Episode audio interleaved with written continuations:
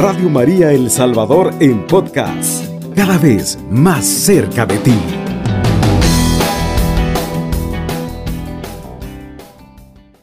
El Señor se enteró de que los fariseos tenían noticias de él. Se decía que Jesús bautizaba y atraía discípulos, más discípulos que Juan, aunque de hecho no bautizaba a Jesús, sino sus discípulos. Jesús decidió entonces abandonar Judea y volvió a Galilea, pero para eso tenía que pasar por el país de Samaria. Y fue así como llegó al pueblo de Samaria llamado Sicar, cerca de las tierras de Jacob, donde quedó a su hijo José. Allí se encontró con el pozo de Jacob. Jesús, cansado por la caminata, se sentó al borde del pozo. Era cerca del mediodía. Fue entonces cuando una mujer samaritana llegó para sacar agua y Jesús le dijo, dame de beber. Los discípulos se habían ido a buscar algo de comer. Pero Jesús se quedó con la samaritana. Le dijo, ¿cómo tú que eres judío me pides de beber a mí que soy una mujer samaritana? Se sabe que los judíos no se tratan con los samaritanos. Jesús le dijo, si conocieras el don de Dios, si supieras quién es el que te pide de beber, tú misma le pedirías agua viva y él te la daría. Ella le dijo, Señor, no tienes con qué sacar agua y el pozo es profundo.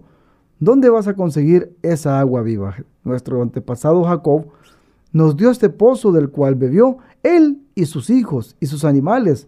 ¿Eres acaso más grande que él? Jesús le dijo, el que beba de esta agua volverá a tener sed, pero el que beba del agua que yo le daré, nunca volverá a tener sed. El agua que yo le daré se convertirá en él, en un chorro que salta hasta la vida eterna. La mujer le respondió y le dijo, Señor, dame de esa agua, y así ya no sufriré la sed, ni tendré que volver así a sacar agua. Jesús le dijo, ve a llamar a tu marido y vuelve acá. La mujer le contestó, no tengo marido. Jesús le, le dijo, has dicho bien que no tienes marido. Pues has tenido cinco maridos y el que tienes ahora no es tu marido. En eso has dicho la verdad. La mujer contestó, Señor, veo que eres un profeta. Nuestros padres siempre vinieron a este cerro para adorar a Dios y ustedes los judíos no dicen que Jerusalén es el lugar donde se debe adorar a Dios. Jesús le dijo, Créeme, mujer, llega la hora en que ustedes adorarán al Padre, ya no será en este cerro o en Jerusalén. Ustedes los samaritanos adoran lo que no conocen, mientras que nosotros los judíos adoramos lo que conocemos, porque la salvación viene de los judíos. Pero llega la hora, y ya estamos en ella, en que los verdaderos adoradores adorarán al Padre en espíritu y en verdad. Entonces serán verdaderos adoradores del Padre, tal como Él mismo los quiere. Dios es espíritu y los que lo adoran deben adorarlo en espíritu y en verdad. Palabra del Señor, gloria y honor a ti, Señor Jesús, hermano, hermana. Dios es espíritu, pero quiere que tengamos una actitud diferente.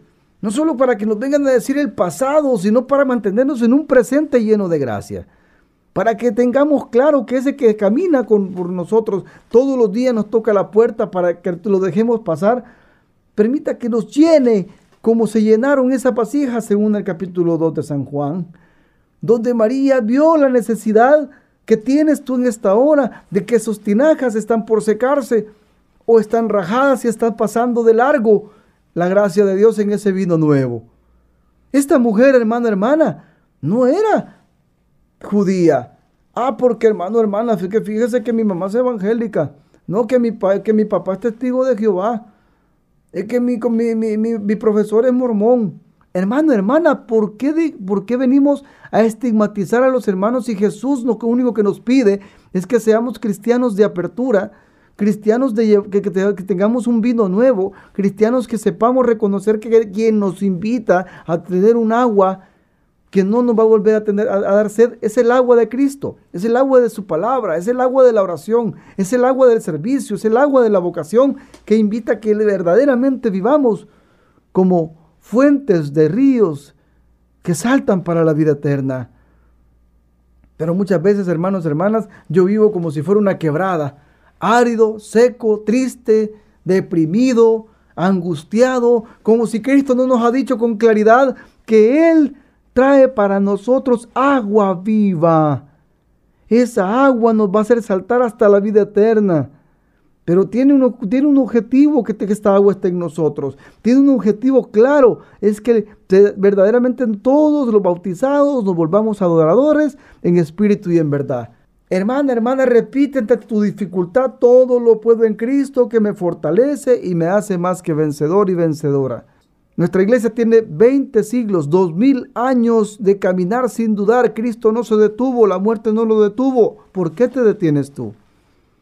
¿Por qué no le pides en esta hora, Señor, dame esa agua para poder regresar a mi servicio como se debe? Dame esa agua para que mi esposo no tenga sed de amor, para que mis hijos no tengan sed de alegría, para que yo me vuelva para ellos una samaritana. No veamos al otro como si fuera una competencia, hermanos, hermanas. Somos una sola familia, somos una sola iglesia, tenemos un solo Cristo. Para que reconozcamos como esa mujer reconoce y dice que se va después a buscar a sus, a sus, amigos y a sus, compañeros, a, sus, a, a, la gente de su pueblo. Vengan a ver a un hombre que me ha dicho todo lo que yo he hecho. ¿No será este el Cristo? Pero realmente, hermana, este Cristo está en la Eucaristía. Este Cristo está en la calle pidiéndote una moneda. Este Cristo está en los brazos de tus hijos, está en el corazón de tu esposo, está en el vecino, ese que no te gusta cómo, cómo hace las cosas. Reconoce que también esa persona tiene necesidad de esa agua viva. Pero ya no dejes que, que tus odres estén rotos, que tus tinajas estén rotas. Pídele al Señor ser un odre nuevo, que tus tinajas estén fuertes para que Él derrame totalmente en ti esa agua viva.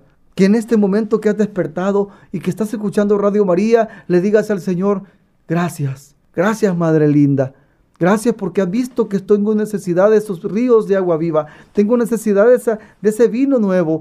Tengo necesidad de que esas tinajas estén llenas hasta el borde.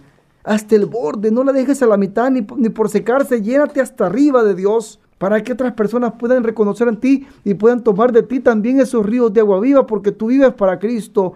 Vives para María. Vives para servir. Vives para que otras personas también no vuelvan a tener sed. Sepamos que eso es lo que nos pide Cristo, que cada cristiano, cada cristiana, cada bautizado y bautizada es agua viva, que podamos darle esa agua a nuestros hermanos, hasta el más necesitado, que nos volvamos más caridad, más santidad, más acción. Está bien la contemplación, pero la contemplación tiene que volvernos acción. Ese es el efecto que, que, produce el encuentro personal con Jesucristo. Cuando es auténtico este encuentro personal, desencadena en el corazón del bautizado un proceso de conversión, de comunión y de solidaridad. Eso nos dice este libro, Testigos de Cristo en la Iglesia en el Mundo. Hablamos de un encuentro real como el que experimentó Saqueo, Lucas 19, 1, 10, la samaritana, lo que estamos escuchando aquí en San Juan, María Magdalena, Saulo de Tarso, los discípulos de Maús y los demás discípulos. ¿Por qué te dejas arrebatar el agua de vida eterna, hermano, hermana? Ve al pozo, Ve al Santísimo, ve a la oración, ve a la palabra, ve al rosario. Es, tiempo de que verdaderamente seamos testigos, adoradores en espíritu y en verdad de ese Dios Padre, de ese Dios Hijo, de ese Dios Espíritu Santo.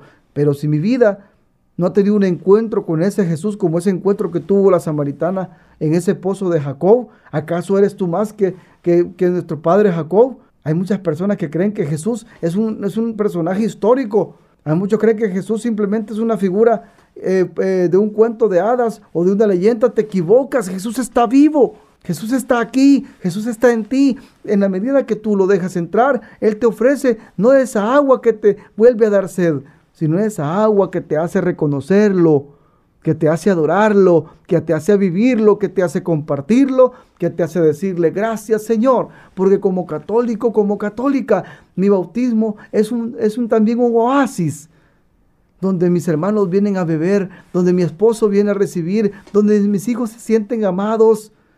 Busquemos a Jesús cada día como, como esta samaritana que se dio cuenta que sabía quién era ella.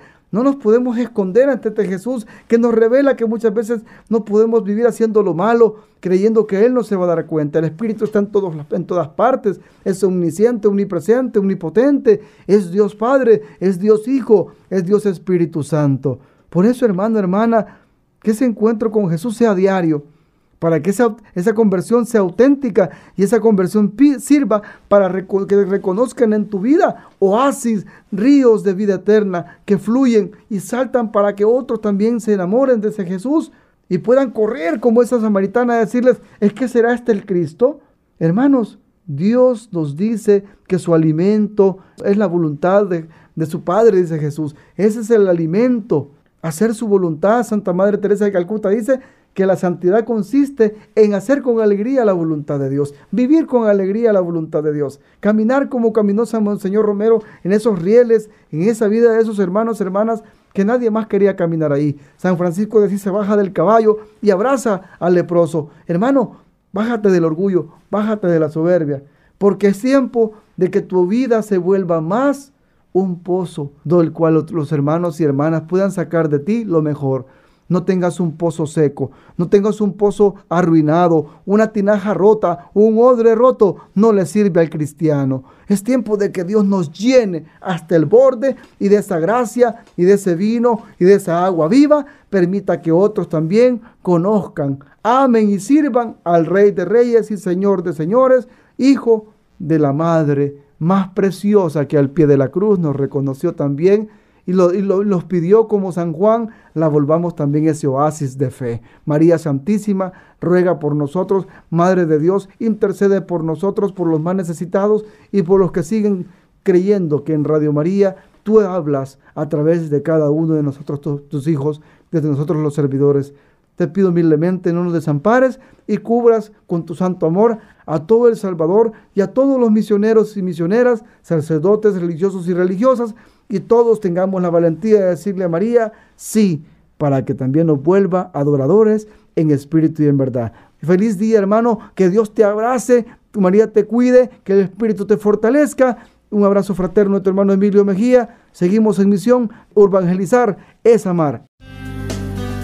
Radio María El Salvador, 107.3 FM, 24 horas.